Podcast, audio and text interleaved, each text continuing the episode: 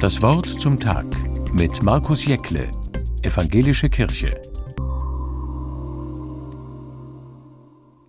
In unserer Gedächtniskirche in Speyer hängt in der Advents- und Weihnachtszeit hoch über dem Altarraum ein schöner, großer, leuchtender Stern mit vielen Spitzen.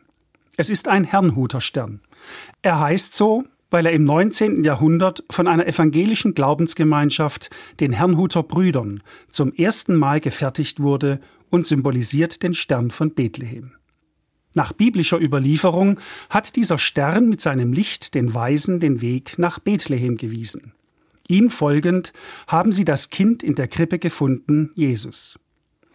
Auch die vielen Sternmotive der LED-Beleuchtungen in den Fußgängerzonen, Einkaufszentren, Geschäften und Häusern gehen letztlich auf dieses Motiv zurück.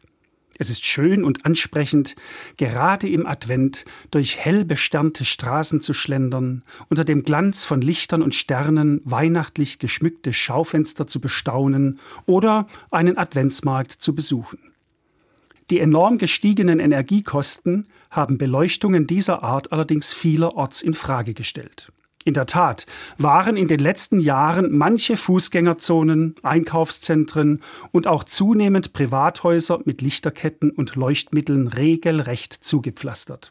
Manche sprachen deshalb schon von einer Lichtverschmutzung.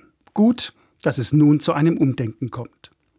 Ein Licht zu haben, das in der Dunkelheit den Weg erhält, ist etwas existenziell Wichtiges.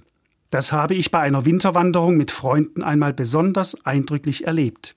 Das war noch zu der Zeit, als es noch keine Handys mit einer Navi-App gab. Wir hatten uns verlaufen, es wurde schnell dunkel und bald waren wir in tiefer Nacht unterwegs, mitten in einem finster gewordenen Wald. Zum Glück hatte einer eine Taschenlampe dabei, sonst wären wir wohl kaum recht spät aber froh und wohlbehalten doch noch zu Hause angekommen.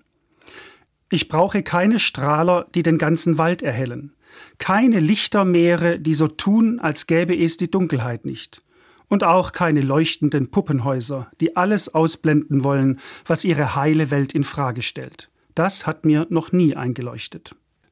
Ich brauche nur ein einziges Licht, das mir den Weg zeigt.